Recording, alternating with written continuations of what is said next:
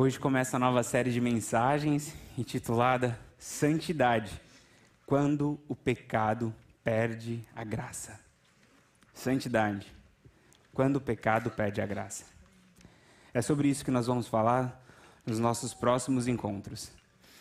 E talvez quando você ouve este título da série, você fala, puxa, vai ser algo pesado, é cheio do pode, não pode, devo, não devo, faço, não faço, faz agora, deixa de fazer agora. Poxa, série pesada chegando.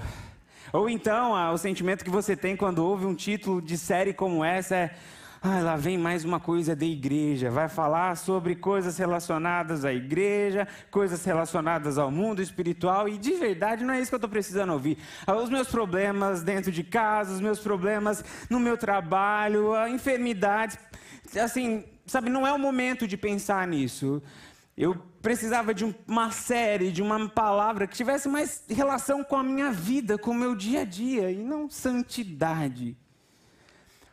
Bom, eu quero dizer para você, em primeiro lugar, que a, a ideia, o, o, objetivo dessa série não está relacionado a, a, apenas coisas que entendemos como coisas de igreja, muito pelo contrário. É, santidade tem a ver com a nossa vida, toca em todas as áreas. Porque veja, santidade, quando temos uma vida de santidade, nós desenvolvemos uma vida de intimidade com Deus. Sem santidade não tem como ter intimidade.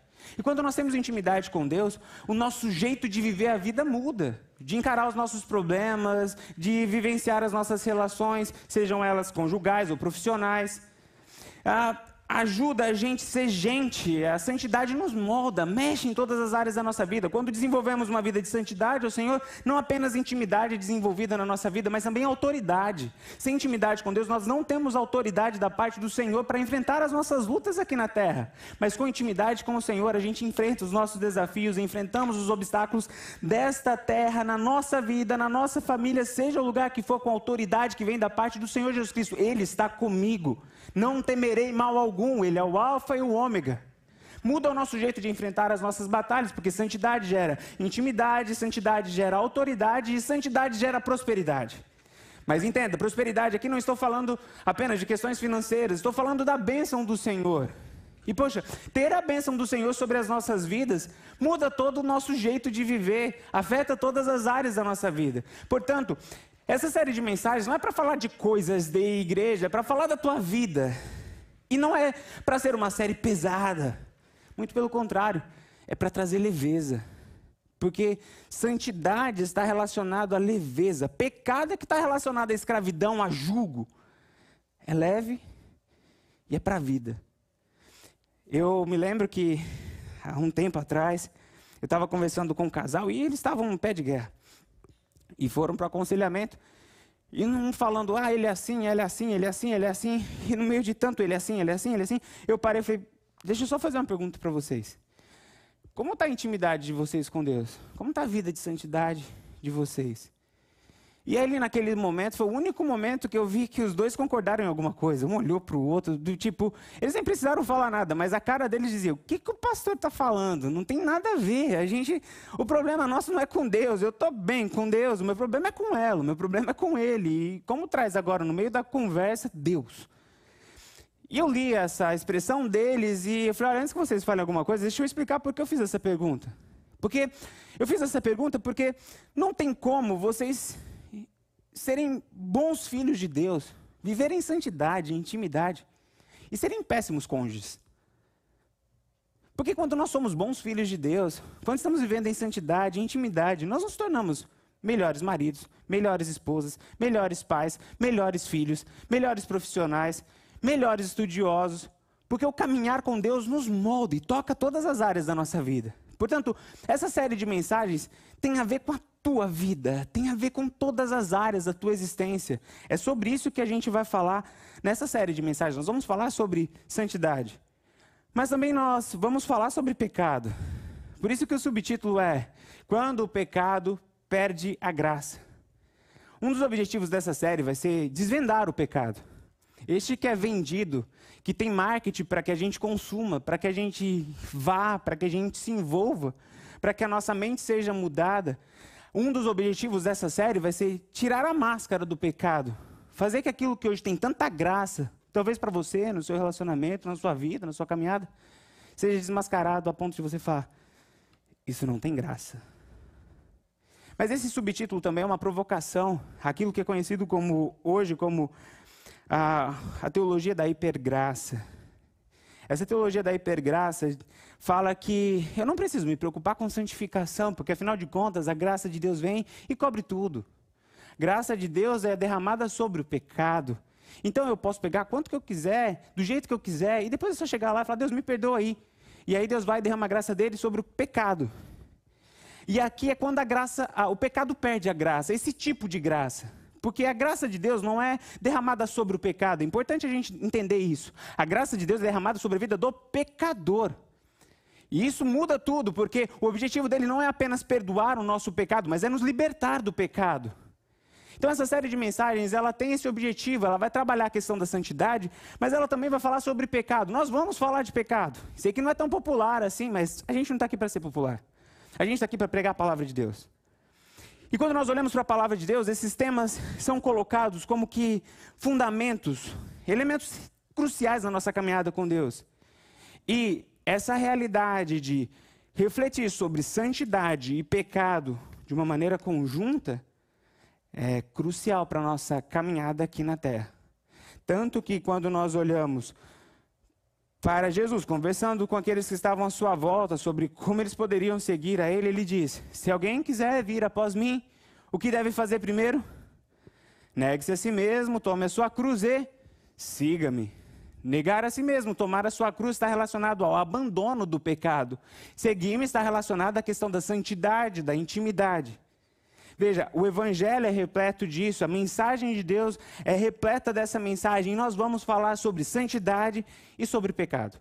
E o texto que vai ser como que o texto base da nossa série é este texto aqui. Romanos capítulo 6, verso 22 e 23. Mas agora, vocês foram libertados do pecado e se tornaram escravos de Deus. O fruto que colhem leva à santidade, e o seu fim é a vida eterna. Pois o salário do pecado é a morte, mas o dom gratuito de Deus é a vida eterna em Cristo Jesus, nosso Senhor. Este texto ele mostra para nós essas duas realidades. Veja como a libertação do pecado caminha junto com a santidade. Veja que esse texto mostra para nós que a realidade do pecado nos leva à morte, mas a realidade da santidade nos leva à vida eterna. E é nesse trilho que nós vamos caminhar, é nessa jornada que nós vamos nos lançar nessa série de mensagens. E hoje nós vamos começar falando sobre pecado. O objetivo de hoje vai ser desvendar essa realidade do pecado. E nós vamos olhar para uma história muito conhecida na Bíblia e nós vamos aprender sobre o percurso do pecado, o preço do pecado e a possibilidade do pecado. É sobre isso que nós vamos falar. Vamos falar sobre percurso, preço e possibilidade.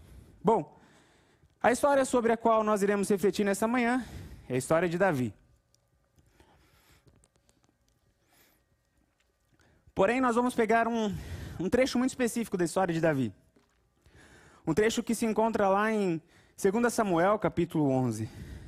Aqueles que já estão acostumados com a história sabem o que acontece em 2 Samuel, capítulo 11. Não é o melhor momento da história de Davi. É o pior momento da vida dele. É quando Davi peca, é quando Davi cai. Bom, e só para fazer como que um resumo, eu não vou ler o capítulo todo, porque na verdade a narrativa da queda e da tratativa da queda acontece no capítulo 11 e capítulo 12. Então eu vou fazer um resumo e depois a gente vai pegar alguns versículos de uma maneira específica para fazer as reflexões sobre percurso, preço e possibilidade. História de Davi, pecado dele com Betseba. Era tempo dos seis sair para a guerra. Era o correto. Mas Davi decidiu: não, eu não vou, vou ficar em casa. Bom, era lícito, mas não convinha. Convinha o rei estar em guerra naquele tempo. Era permitido, mas não convinha. Mas, tudo bem, Davi decidiu ficar. Davi ficou no palácio dele. Numa bela tarde, ele foi passear e de repente ele olhou para o vizinho, na laje do vizinho, e tinha lá uma mulher tomando banho. Ele então olhou para aquela mulher, se interessou por ela, chamou um, um servo dele e falou: Ei, quem é aquela mulher? Então o servo falou, não apenas o nome da mulher, deu uma outra informação muito importante, que Davi simplesmente se recusou a levar a sério aquela informação. Falou, bom, essa mulher é Betseba, esposa de Urias, ou seja, tem esposo, está comprometida. Davi simplesmente deixou isso passar batida, essa informação só pegou a beleza de Betseba, o nome de Betseba, o endereço de Betseba e falou para servo, chama a Betseba que mora ali do lado, que é bonita, vem aqui para minha casa que eu quero conversar um pouco com ela. Chega Betseba, os dois então conversam e ele tem relação com Betseba. Betseba depois descobre que está grávida, manda avisar Davi, ei, tô grávida. E só que Urias estava na guerra. E aí Davi falou, bom, como é que eu faço? Já sei, vou chamar Urias para que ele venha aqui, passe um tempo, e aí vão pensar que o filho é dele. Não tinha teste de DNA mesmo. O que ele fez? Chamou Urias, fez um jantar para Urias, só que o Urias depois terminou o jantar, ao invés de voltar para casa, ficou ali na porta. Primeira noite foi assim, Davi ficou sabendo disso, foi, não deu certo, vamos tentar segunda noite. Segunda noite também não deu certo, então mandou Urias de volta para o campo de batalha. Só que mandou uma carta na mão de Urias. Falou, Urias, está aqui essa carta, você entrega lá para o comandante. Joabe. E nessa carta estava escrito: Ei, eu quero que você coloque Urias na linha de frente para que ele morra. Covardia.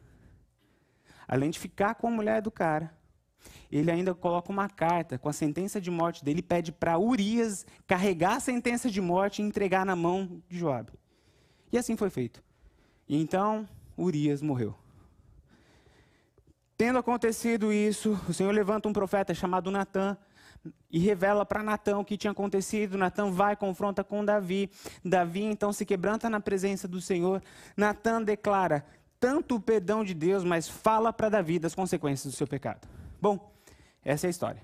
É, essa é a história triste de Davi. E é sobre essa história que nós vamos refletir.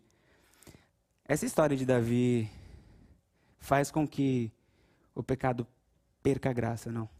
A gente olha para a história de Davi e vê a desgraça do pecado. O que o pecado gerou.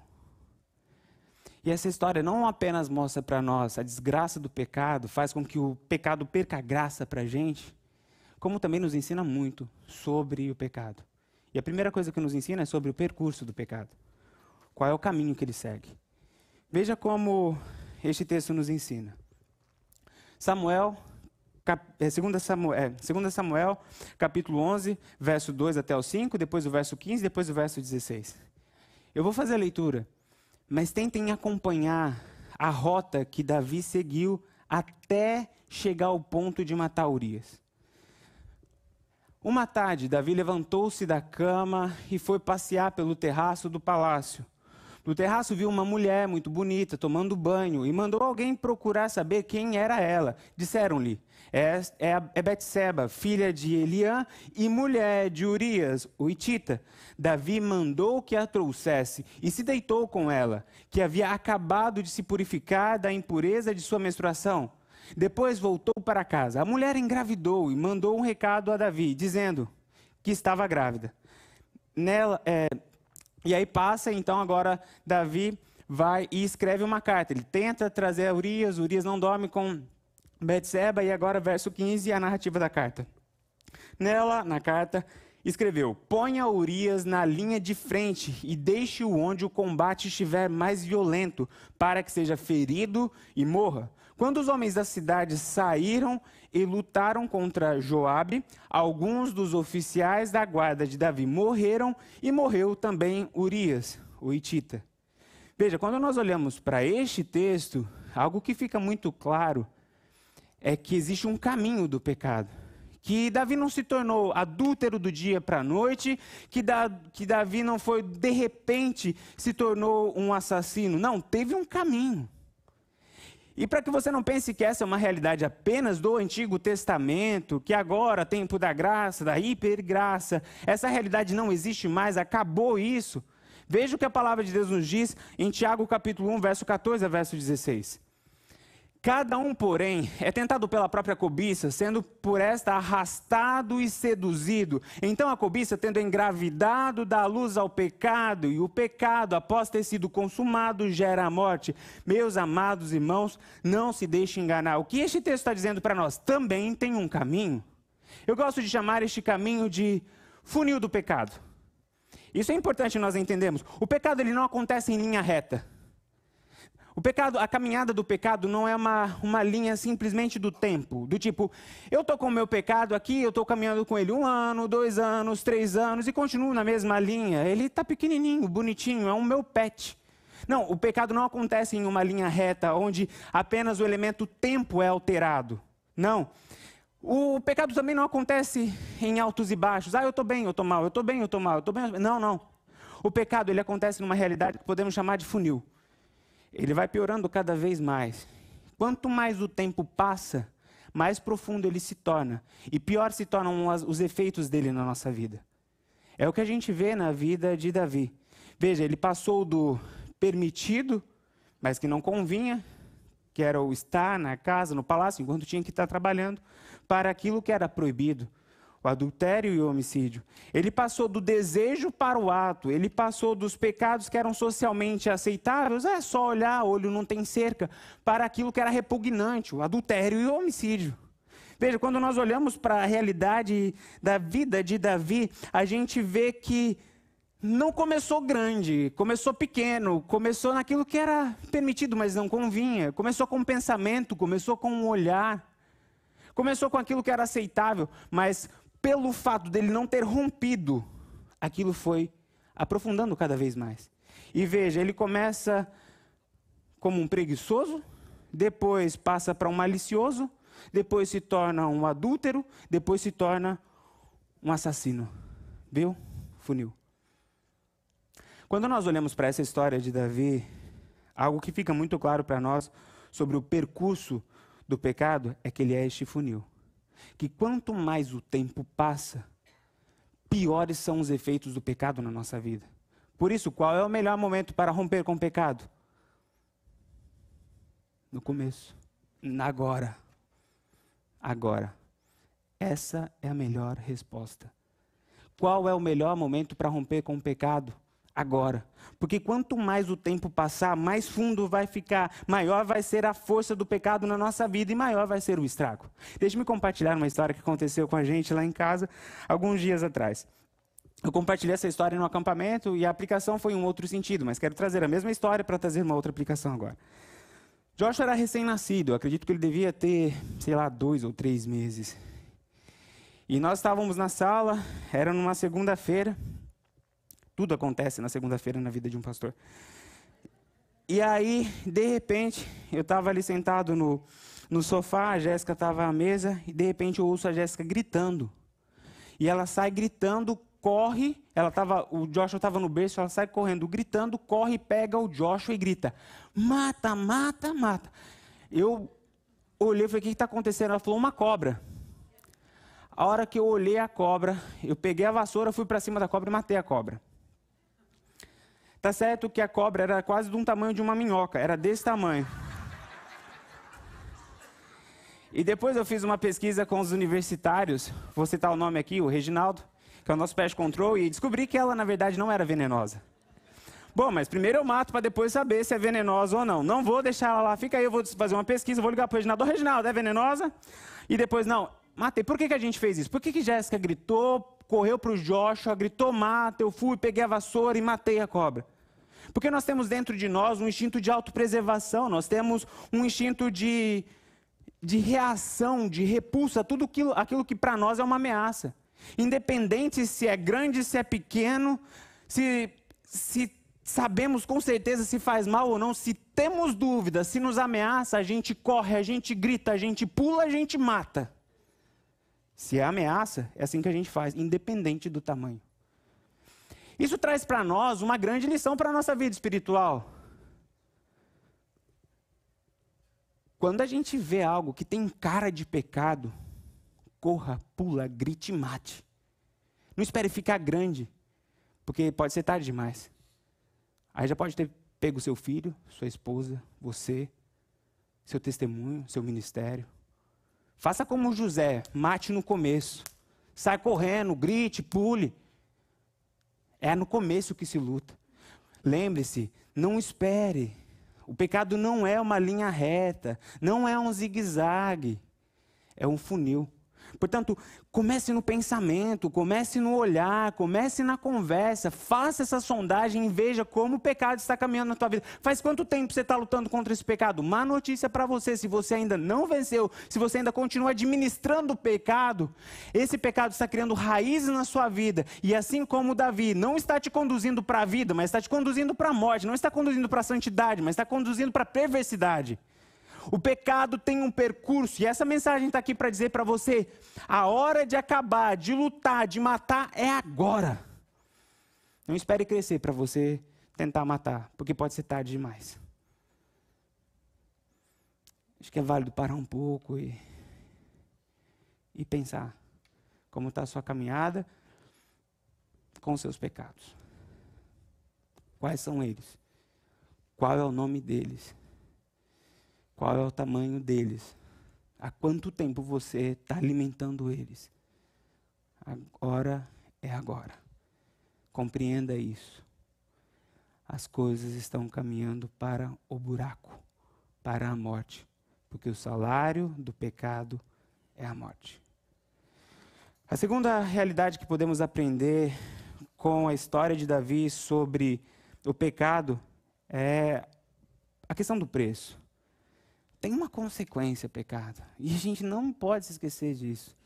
Independente se estamos no período da graça, faço assim porque a gente consegue ver graça no Antigo Testamento também. Então, a graça de Deus é o alfa, é o ômega. Ele, é, ele não muda, é um Deus gracioso, tanto no passado quanto no presente. Mas nós conseguimos ver consequências do pecado tocando na vida de pessoas no passado, como também no Novo Testamento e também nos dias de hoje. E uma das estratégias do inimigo é fazer com que a gente pense que tudo bem fazer o que quiser, não tem problema nenhum, depois é só pedir perdão. Eu quero dizer para você, essa é uma estratégia de Satanás para manter você no seu pecado. Tem consequência, tem preço. E eu vou mostrar isso para você agora aqui na palavra de Deus. Veja, 2 Samuel capítulo 12, verso 9 e 13. Porque você desprezou, aqui é quando Natan vai e confronta Davi. Porque você desprezou a palavra do Senhor, fazendo o que ele reprova? Você matou Urias, o Itita, com a espada dos Amonitas e ficou com a mulher dele. Por que isso? A espada. Por, é, por isso a espada nunca se afastará da sua família, pois você me desprezou e tomou a mulher de Urias, o Itita, para ser sua mulher. Assim diz o Senhor: de sua própria família trarei desgraça para você. Tomarei as suas mulheres diante dos seus próprios olhos e as darei a outro, e ele se deitará com elas em plena luz do dia. Você fez isso às escondidas, mas eu o farei diante de todo Israel, em plena luz do dia. Então Davi disse a Natã: Pequei contra o Senhor. E Natã respondeu: O Senhor perdoou o seu pecado, você não morrerá. É estranho, não é? O Senhor perdoou o seu pecado, mas olha o que, que vai acontecer. A espada não vai se afastar da sua família. Veja o que vai acontecer. Você fez as escondidas, mas vão fazer as, ah, de uma maneira pública, todo mundo vai ver. Perdão e consequência? Sim, perdão e consequência. Veja, tem coisas sobre o nosso pecado que, por mais que nós sejamos perdoados, as consequências ficam. Veja, Davi foi perdoado. Urias voltou a viver? Matou, está morto, morreu. É uma consequência que afetou não só apenas a vida dele, mas afetou a vida de outra pessoa. Veja, não apenas a vida de Urias, mas afetou toda a família de Davi. Pode parecer coincidência, mas para mim é consequência. A história de Davi, até o capítulo 12, era uma história de luta, sim, mas não de vergonha. Ele passou por muitos problemas mas não foi envergonhado. Até o capítulo 12 era luta e vitória. Mas aí, se você tiver com a sua Bíblia de papel, você pode ir virando as páginas comigo. O confronto com Natan termina na página, na, no capítulo 12, verso 13. O capítulo seguinte da história de Davi. Tamar é violentada por Aminon. Quem é Tamar? Filha de Davi. Quem é Aminon? Filho de Davi. Temos ali um irmão indo para cima de uma irmã e, e violentando ela, abusando dela sexualmente. Depois, próximo capítulo, Absalão. É, não, depois da próxima sequência de história, a gente vê aqui uh, o momento em que Absalão mata Aminon. Tem toda a maquinação, vai, um irmão mata o outro. Temos um, um irmão violentando uma irmã, depois nós temos um irmão matando o irmão que violentou a irmã. Depois nós temos o filho querendo tomar o trono do pai, do pai. Capítulo 15, a conspiração de Absalão. Depois a história segue, aí a gente vai para a morte de Absalão, um filho morto. E aí você segue a história de Davi, você vai vendo toda a questão de luto, de promiscuidade, de morte que começou a acontecer na vida de Davi. Veja, é, para mim, isso está na sequência certa. O pecado aconteceu, a fala de Natan foi dita, o perdão foi ministrado, mas depois veio as consequências. E veja, Davi é conhecido pelos seus salmos, mas essa realidade de, de, de, pecado de Davi fez com que ele escrevesse sete salmos que são chamados salmos de penitência. E este salmo de penitência mostra todo o estrago da, da, da realidade do pecado na vida de Davi. E a gente vê que a, o pecado de Davi afetou Urias, o pecado de Davi afetou a família, mas o pecado de Davi também afetou a relação dele com Deus. E no salmo de penitência isso fica muito claro. Veja o que o salmo diz. Próximo slide, por favor. Salmo capítulo 38, verso 21 e 22. Senhor, não me abandones, não fiques longe de mim. Ó oh, meu Deus, apressa-te a ajudar-me. Senhor, meu, meu Salvador. O que Davi está falando aqui? Quando você lê o salmo todo, ele está narrando toda a sequência do pecado dele, ele está narrando toda a sequência, todos os efeitos que o pecado gerou na vida dele. E isso, para nós, é algo que não pode fugir da nossa mente. Tem um efeito. Não dá para a gente querer ficar continuando pecado, pecando, cometendo as coisas e acreditar que isso não vai afetar a nossa vida, não vai afetar a vida dos nossos filhos, não vai afetar o nosso casamento. Tudo bem, depois é só lá no quarto pedir perdão para Deus e acabou. Não, o tempo que você gasta no seu vício e fica longe do seu filho, esse tempo nunca mais vai voltar. O que você você gera com a tua vida de morte na vida do outro, isso afetou, isso machucou, está lá na história. E sabe, é importante a gente saber disso para que isso gere no nosso coração temor quanto aos pecados que vão aparecer para nós. Não está tudo bem pecar. Tem consequência, mata. E para que você não pense que isso é apenas história do Antigo Testamento, está aqui Romanos, Paulo falando para nós. Pois o salário do pecado é a morte, mas o dom gratuito de Deus é a vida eterna em Cristo Jesus, nosso Salvador. Entenda esse versículo. Nós precisamos entender: o salário do pecado é a morte. O que significa isso? Se nós continuarmos trabalhando no pecado, a gente vai continuar recebendo do pecado.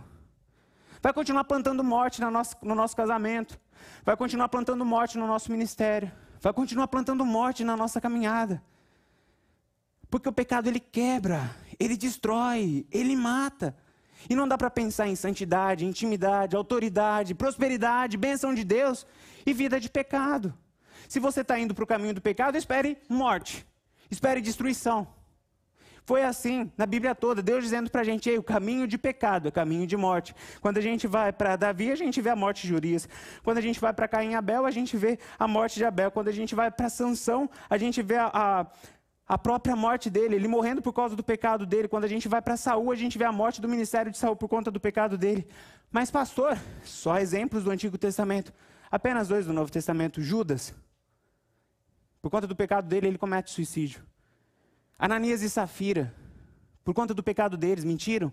Os dois morrem diante do Senhor, Novo Testamento. Porque essas histórias estão no Novo Testamento. Para deixar claro, ei, a graça está sobre vocês, o meu amor está sobre vocês, mas eu quero dizer que a lógica do pecado continua imperando. O salário do pecado é a morte. Se nós quisermos viver, se nós quisermos ter santidade, se nós quisermos crescer, nós precisamos ter muito claro: santidade ao Senhor. Veja, e é muito importante a gente compreender isso, que essa realidade do pecado relacionada à morte não mudou no, depois da crucificação de Cristo.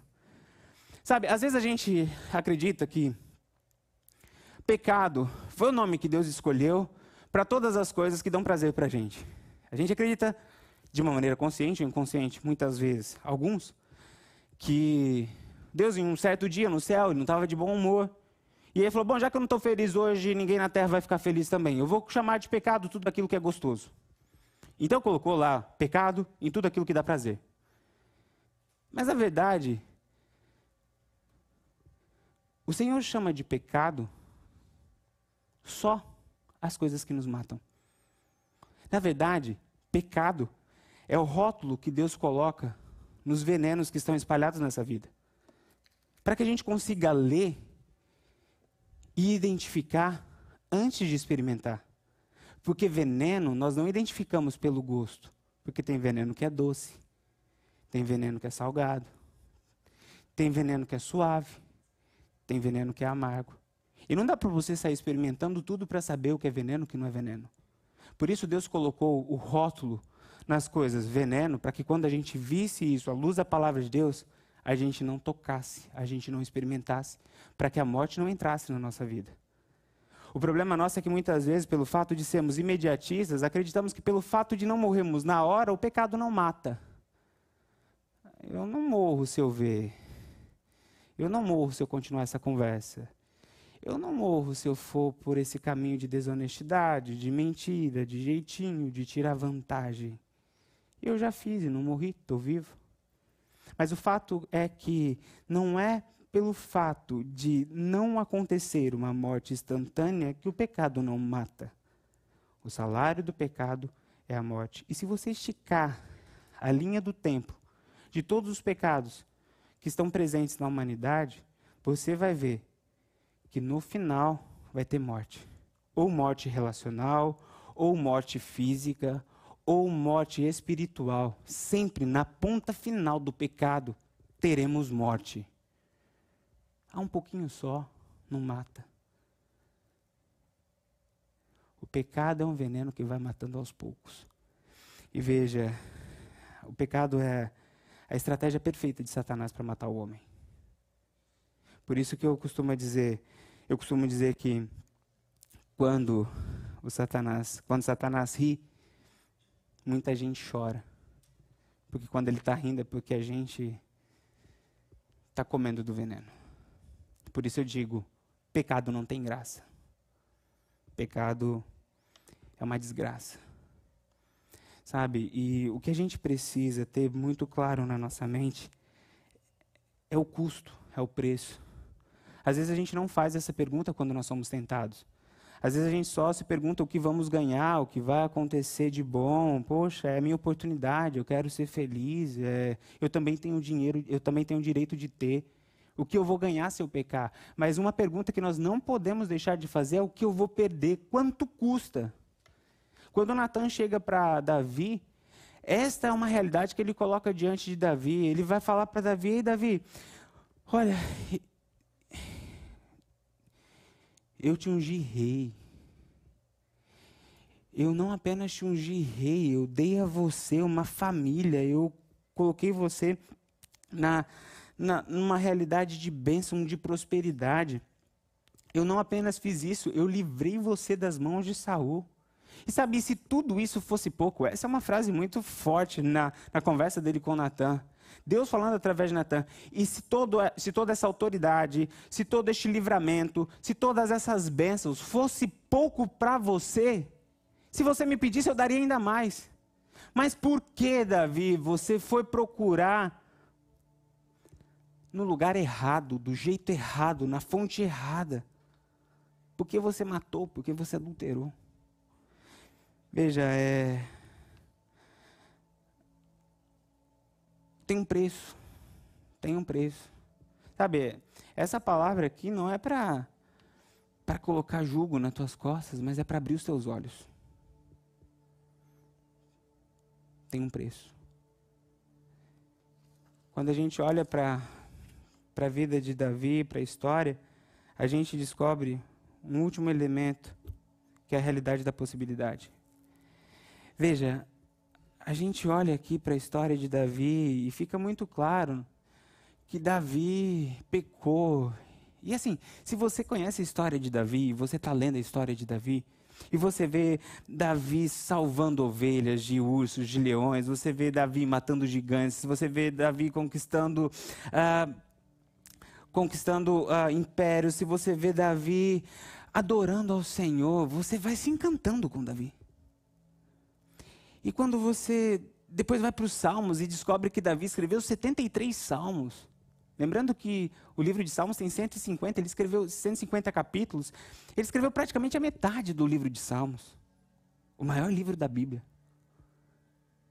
E quando você descobre que no Novo Testamento tem mais de 60 referências de Davi, você vai quase que na sua narrativa, na nossa narrativa, montando uma narrativa de um herói. Mas de repente, no meio da história, você tem a queda de Davi.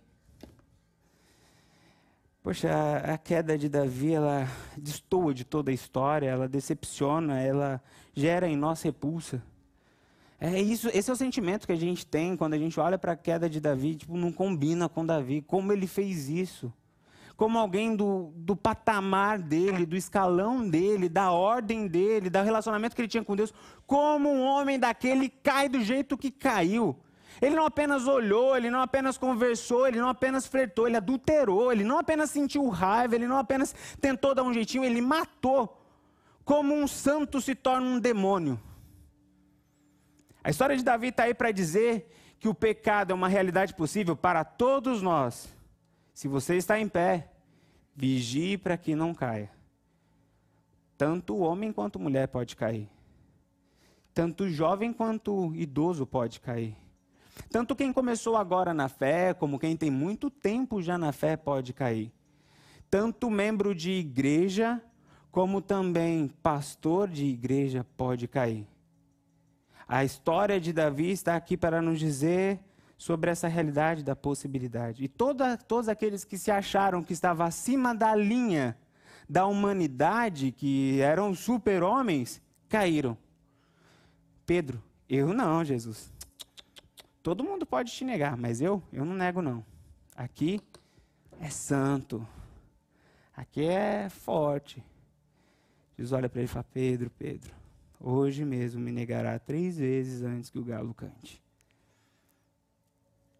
Pedro ignorou isso. Todos nós podemos cair. A história de Davi está para colocar esse temor no nosso coração, para que a gente ande com os olhos abertos e de joelhos dobrados. Mas a palavra de Deus nos abre uma outra possibilidade quanto à questão do pecado.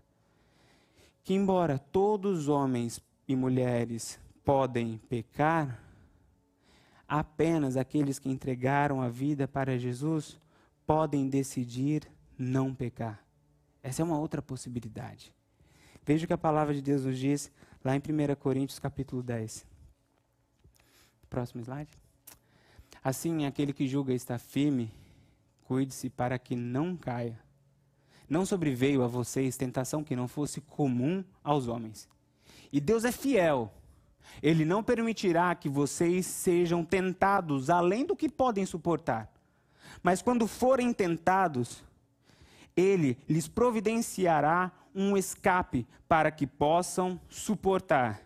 Sabe aquela história de foi mais forte do que eu, eu não pude controlar? Se você é filho de Deus, se você tem o um Espírito Santo no coração, mentira porque a palavra de Deus nos diz que toda tentação que vem sobre nós, ela é sim superável em Deus pela provisão que Ele nos dá. Se nós olharmos para Ele, corrermos para Ele, ao invés de ficarmos investindo tempo no pecado, se tivermos a mesma atitude que José do Egito teve, ao invés de ter a atitude que Davi teve, sim, nós podemos vencer a tentação. Essa aqui não é uma palavra de julgamento, mas é uma palavra de empoderamento. Eu quero dizer para você, você não é escravo do pecado. Não aceite o pecado como a última palavra na sua vida. O Senhor nos chama para ser santo porque isso é possível para nós.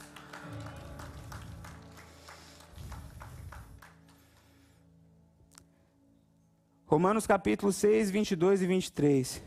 Mas agora que vocês foram libertos do pecado e se tornaram escravos de Deus, o fruto que colhem leva à santidade. E o seu fim é a vida eterna, pois o salário do pecado é a morte mas o dom gratuito de Deus é a vida eterna. Eu quero dizer para você, não caia no conto da graça barata. A graça barata diz: Deus perdoa pecado. E só isso. Isso para mim não é hipergraça. Isso é hipograça. Hiper de muito, hipo de pouco. Não é hiper, isso não é uma graça grande, forte. Isso é graça pequena. Eu quero dizer para você que Deus tem poder muito mais, tem muito mais poder do que você tem desfrutado na tua relação com o pecado. Ele te perdoa, sim, ele é Deus gracioso. E verdade seja dita, ele não deixa cair sobre as nossas costas todas as consequências do nosso pecado. A história de Davi nos conta isso. Quando a gente vê toda aquela sequência de consequências acontecendo, sim, existem consequências que estão aliadas ao nosso pecado que não vão ser mudadas. Mas existem outras que Deus tira. Deus te perdoou, Davi, ele não vai te matar. Ele te deu a oportunidade para continuar vivendo, para se arrepender, para tentar de novo, para começar, para dar seguimento à história que o Senhor tem para escrever na sua vida através de você. E a beleza da história de Davi é que a graça do Senhor veio sobre a vida de Davi porque ele se arrependeu, mudou o caminho e a ponto de Jesus Cristo ser a raiz de Davi. E veja, quando a gente puxa a história de, da, do, do, nascimento de Jesus, a linha ge, ge, genealógica de Jesus, a gente vê ela chegando em Davi. É como Jesus dizendo para mim e para você: Ei, eu vejo sim o seu pecado, mas se você se arrependeu, escreva uma nova história. E ao invés de morte, eu planto salvação na tua vida. Gero de você frutos de transformação, frutos de vida. Essa é uma verdade. Mas é, o fato também é que essa história não é apenas para nos livrar das consequências do pecado, mas é para nos livrar das algemas do pecado. Se o Filho vos libertar, verdadeiramente sereis livres. O que o Senhor quer de mim, o que o Senhor quer de você é uma geração que se levanta em santidade ao Senhor para fazer diferença neste mundo. Deus não nos chamou para sermos escravos do pecado. Deus nos chamou para sermos santos. É isso que Deus quer de mim, é isso que Deus quer de você. Diga não ao pecado. O percurso que Ele está trilhando na tua vida, na tua família, é para acabar com os sonhos de Deus na tua vida, é para acabar com a tua história, é para acabar com a tua família. Mas o que Deus tem para você é salvação, é libertação, santidade ao Senhor.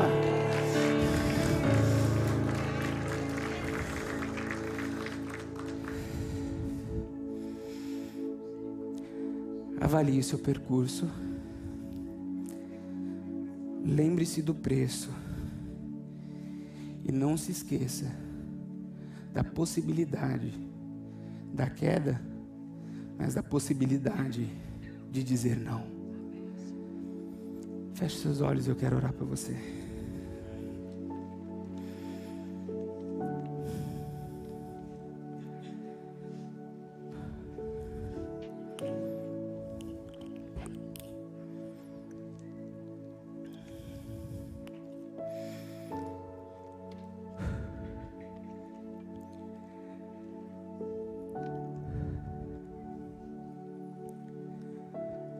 Nosso Deus e nosso Pai, graças te damos pela tua palavra. Obrigado, Pai, porque essa é uma palavra que o Senhor nos revelou, trouxe a nós, porque é palavra de vida. É uma palavra que nos chama para um nível de intimidade, um nível de autoridade, um nível de prosperidade que o Senhor tem para nós. Obrigado pela tua palavra. Obrigado pela tua graça, porque assim como Davi, nós merecíamos a morte, mas a tua graça nos alcançou. Na nossa história, Jesus nasceu, trazendo vida e salvação. Pai, obrigado pela tua graça. Pai, mas neste momento nós clamamos ao Senhor perdão pelos nossos pecados. E neste momento nós queremos romper com as rotas de morte, com este caminho de, de perdição e, e morte que o pecado tem nos conduzido e temos permitido ser conduzido. Pai, que hoje seja o dia de matar essas cobras que estão entrando nas nossas vidas, ó Pai.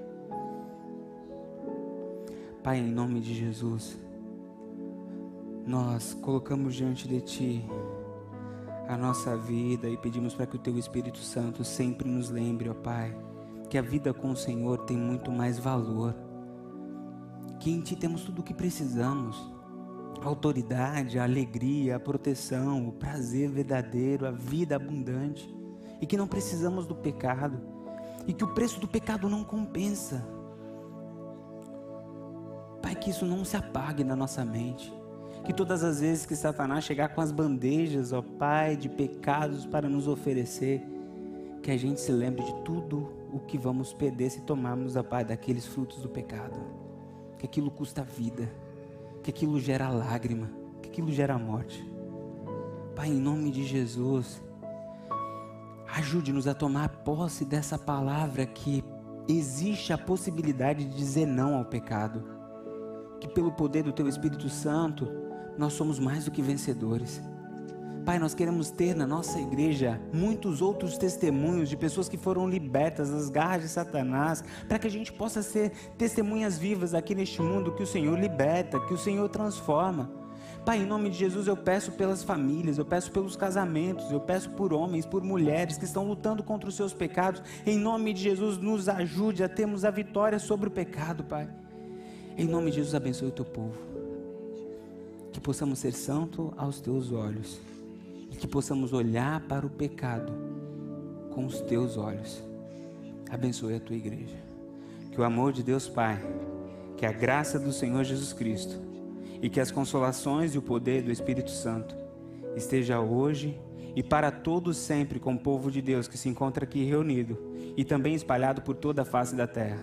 Porque teu é o reino, o poder e a glória para sempre Amém. Que Deus os abençoe.